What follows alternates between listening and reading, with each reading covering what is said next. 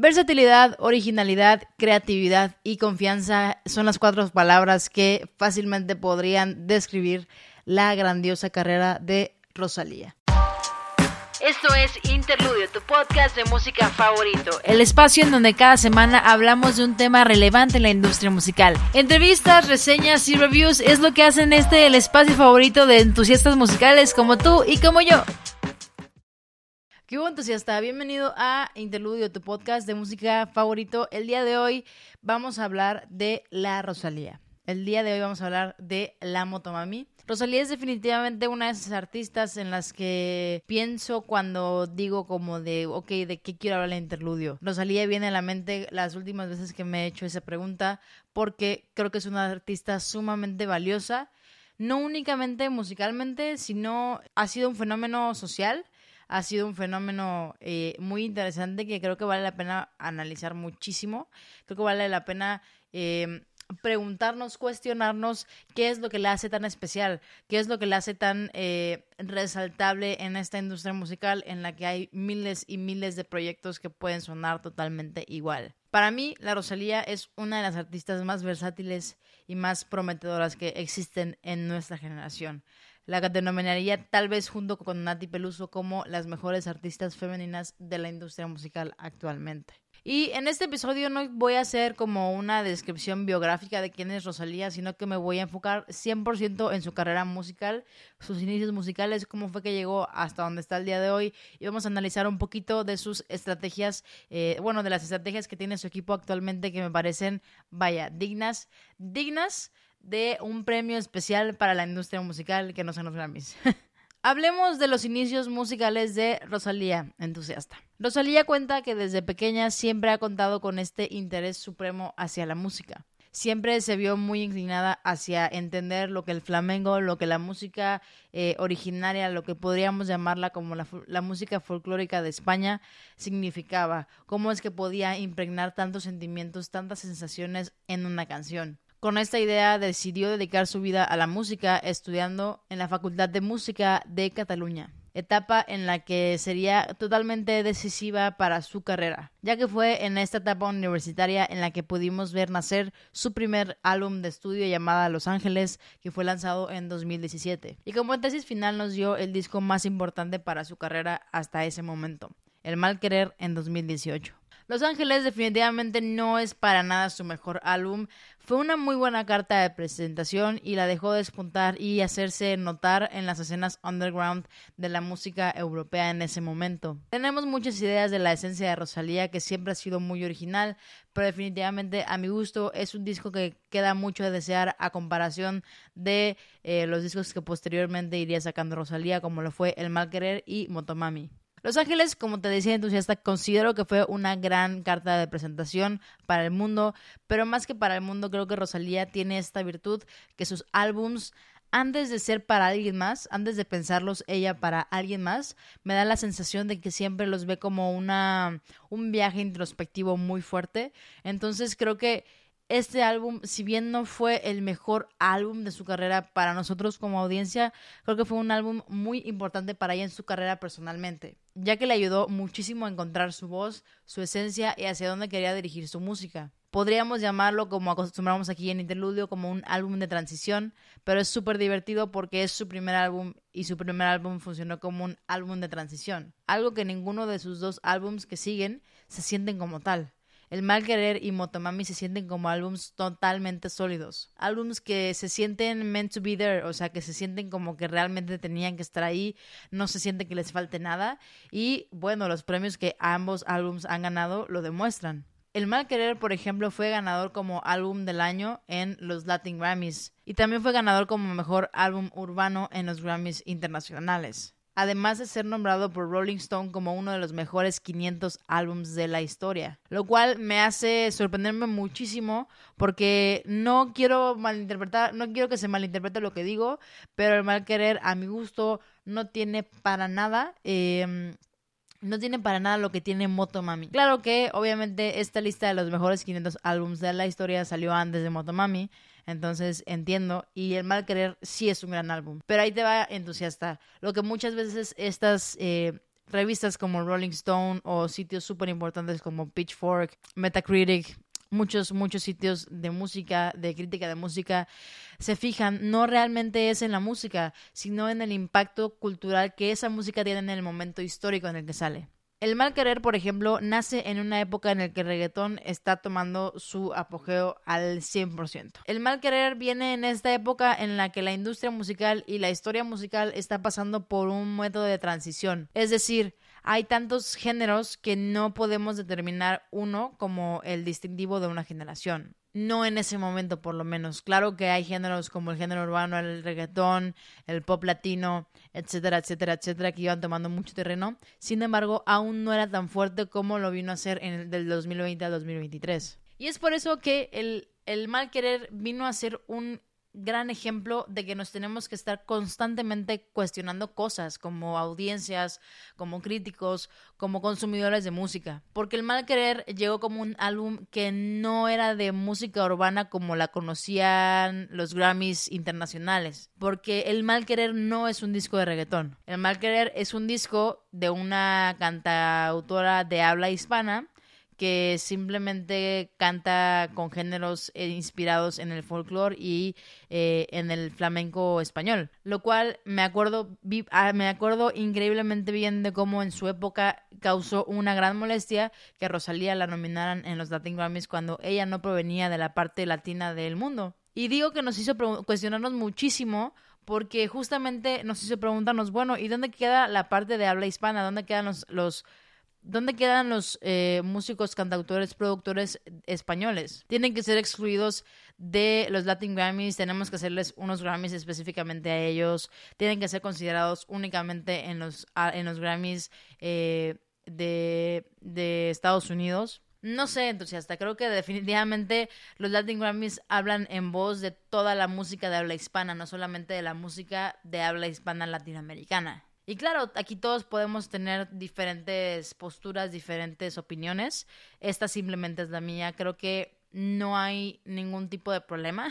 Yo no le veo ningún problema. Creo que eh, los Latin Grammys eh, en su inicio querían hablar por la cultura latinoamericana, que es, claro, es muchísimo más grande que la cultura española en cuestión eh, de la parte de la industria. Pero bueno, regresando al tema de Rosalía, creo que Rosalía fungió como una gran agente de cambio para estos pensamientos y nos hizo cuestionarnos mucho en estos casos. El Mal Querer fue un grandioso disco, fue un disco y una época para Rosalía sumamente importante en su carrera, ya que del tiempo en el que salió El Mal Querer hasta Motomami, sucedieron colaboraciones que, vaya, ¿qué te puedo decir? Fue como si tú le hubieras puesto eh, mentols a una botella de Coca-Cola no había otra, no había otra reacción que pudiéramos esperar más que explotara. Colaboraciones con artistas como Bad Bunny, J Balvin, Travis Scott, The Weeknd, etcétera, etcétera, etcétera, fueron lo que la llevaron a ser vista por eh, esta industria de Estados Unidos, la industria americana, que actualmente sigue siendo como que la industria que valida, es como el filtro final para determinar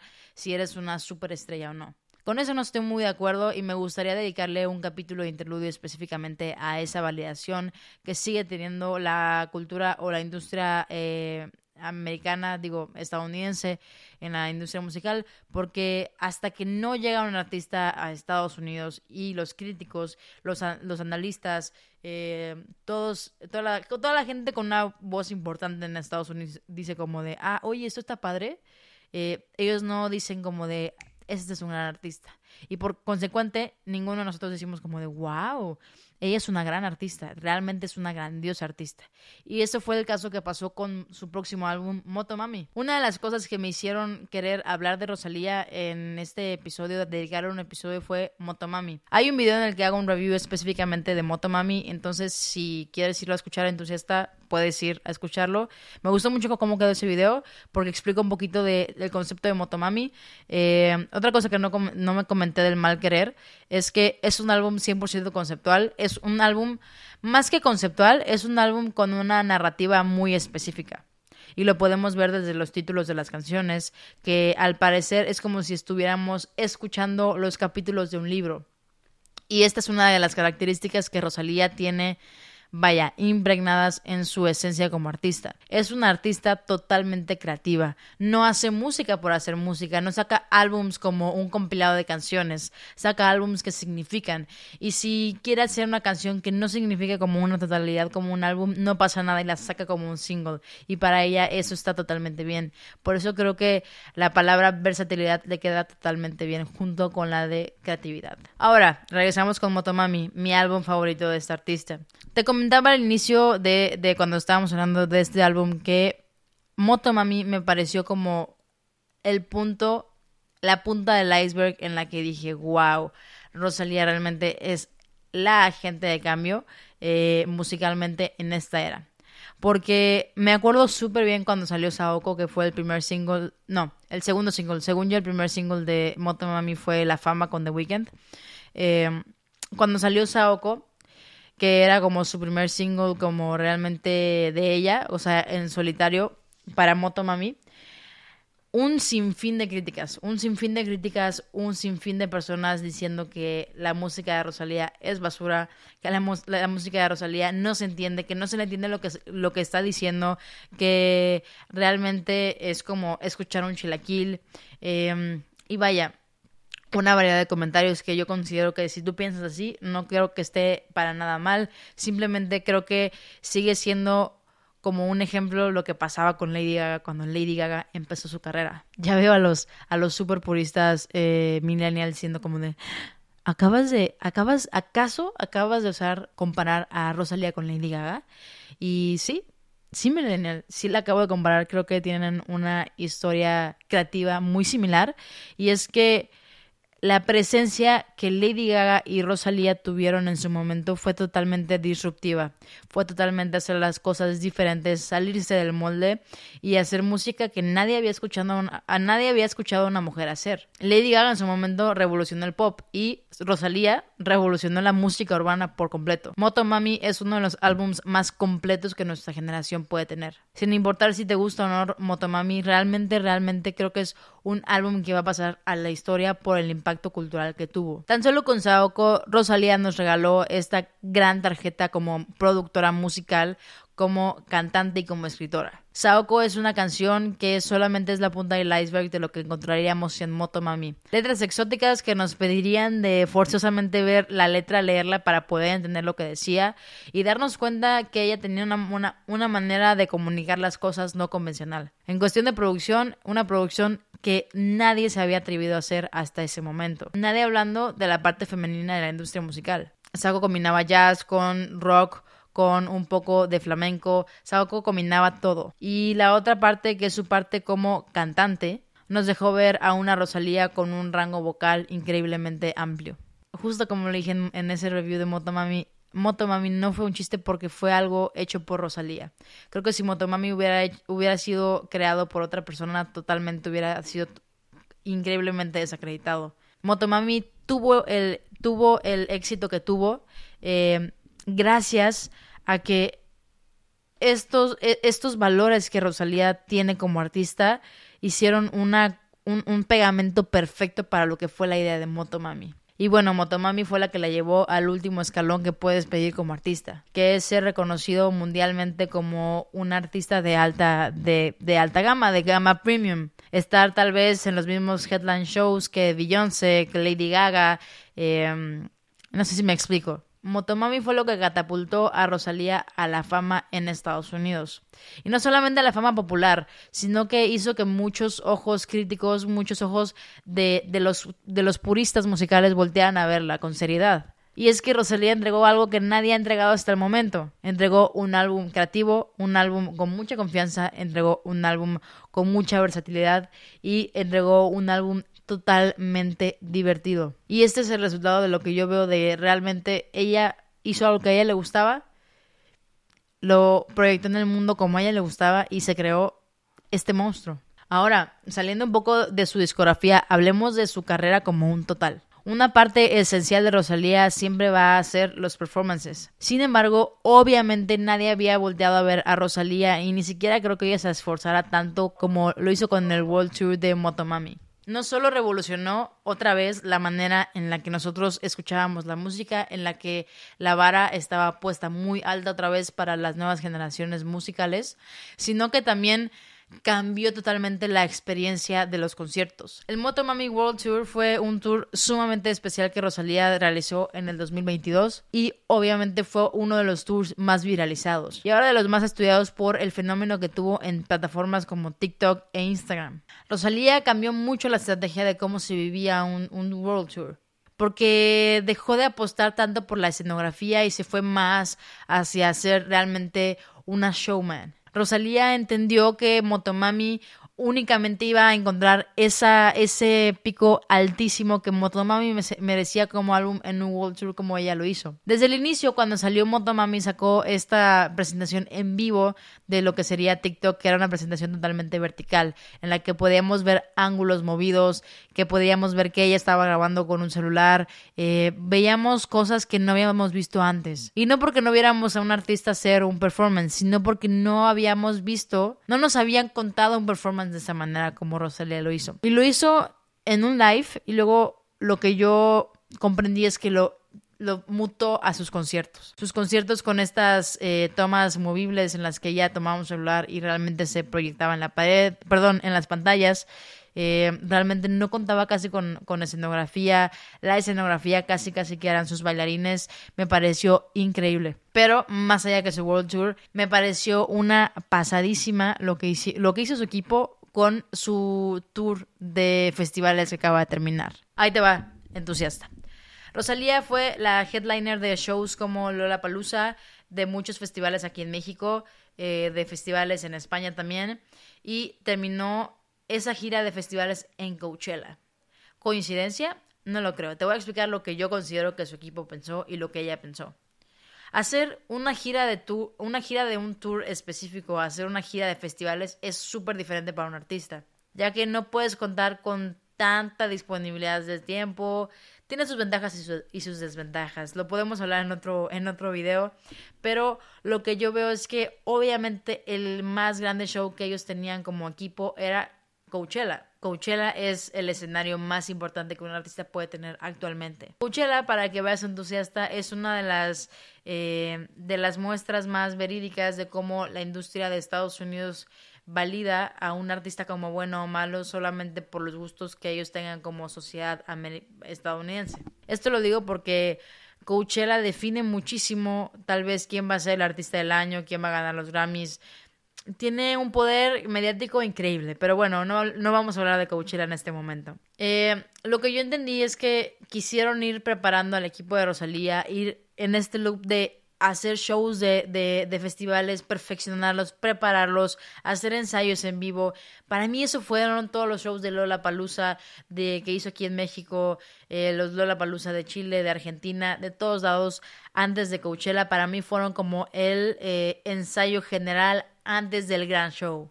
Y para mí fue cuando lo vi realmente en Coachella que dije, claro, esto era. No es que hicieran malos shows en los shows previos a Coachella, no es que fueran malos en lo absoluto, simplemente que lo que vimos en, en, Coachella de Rosalía es algo que no antes visto, entonces realmente no, no lo habíamos visto antes en, en Rosalía. Y obviamente acaba de hacer su eh, fecha en el Zócalo de México, en el Zócalo de la Ciudad de México, y fue su show más importante en toda su carrera porque asistieron alrededor de 170 mil personas a verla. Esto nos demuestra solamente eh, la validación a esta teoría de que Rosalía realmente es una de las artistas, es la artista, es la artista de la década a mi gusto. Bad Bunny es muy bueno, Raúl Alejandro es muy bueno, eh, Fecho es muy bueno. Hay muchos artistas increíbles que pueden entrar en la contienda de artistas de la, de, la década. Sin embargo, creo que Rosalía tiene un mérito impresionante por eh, los cuatro valores primordiales de los que hablamos al inicio. Rosalía tiene algo que nadie más tiene en el juego de la industria musical. Y es que realmente es una artista que nació con muchísimo talento y aprendió a explotarlo porque no solamente es una artista y productora creativa, sino que es una cantante fenomenal. Las únicas cuestiones no positivas que yo le podría ver a Rosalía es que no expandiera aún más su rango vocal de lo que ya lo hace. Y creo que ya sería pedir mucho porque lo hace demasiado. Rosalía es de las artistas que nos demuestra que conformarse no está en su vocabulario. Rosalía es la que ha puesto la vara altísima sobre lo que realmente es ser una motomami.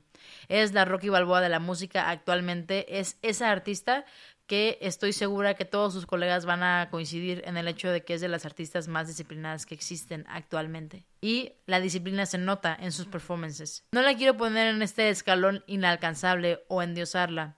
Simplemente lo que quiero con este episodio de interludio es poder reconocer y eh, visualizarla. Tal vez si tú tenías todavía este estigma en tu cerebro como de, oye, es que creo que es una artista payasísima, ¿no? Tal vez decir como de, oye, tal vez la había estado viendo desde unos lentes de juzgar, ¿no? De, de tratar de entender la música tan banalmente como se está haciendo ahora. Y es que esa es una parte que Rosalía también vino a romper mucho. Sí hace música comercial, sí hace música urbana, sí hace música en español, sí hace música con ritmos bailables, pero no hace música convencional habla de las cosas convencionales sin sonar convencional y eso para mí es lo que le hace una grandiosa artista. Ella tiene, ella tiene esta dulzura y esta sutileza de poder hablar de temas eh, sexuales incluso haciéndola sonar como una canción de Disney. Ella puede tener una canción sin sentido como Chicken Teriyaki y va a ser ganadora de Grammys, pero también puede tener canciones sumamente, sumamente impresionantes como lo es Candy, como es La Fama, como lo es Aoko y realmente no se siente como una canción ni un álbum presuncioso. Se siente como un artista que simplemente tiene la libertad de ser el artista que es. Y para mí eso es lo bello de Rosalía. Es una de las artistas que tuvo la habilidad, tuvo la suerte de poderse dedicar a lo que vino a ser esta tierra y por eso sale tan magnífico. Para mí, Rosalía es la artista de la década. Pero entiendo que para ti no lo sea entusiasta. No pasa nada si no estás de acuerdo conmigo en todo lo que compartí en este episodio. Te quiero mucho. Nos vemos en el próximo episodio de Interludio. Te dejamos por acá las redes sociales en donde nos puedes ir a seguir. Em, y pues nada, entusiasta. Te quiero, te quiero mucho, te quiero mucho, te quiero mucho. Escucha mucha música.